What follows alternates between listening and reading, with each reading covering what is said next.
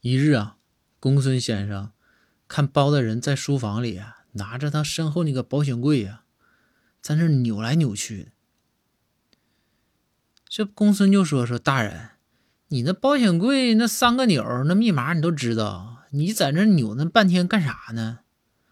包大人说：“我我练练，我练练。”公孙先生就说：“说大人，开保险柜一个自己的，有啥可练的？数字对就行呗。”包大人说：“哎呀，公孙你不懂，我练练，我我这个练练我这个手的这个精准度，回头我那个再去洗澡的时候。”我调淋浴冷热水的时候，我能调的更准确一些。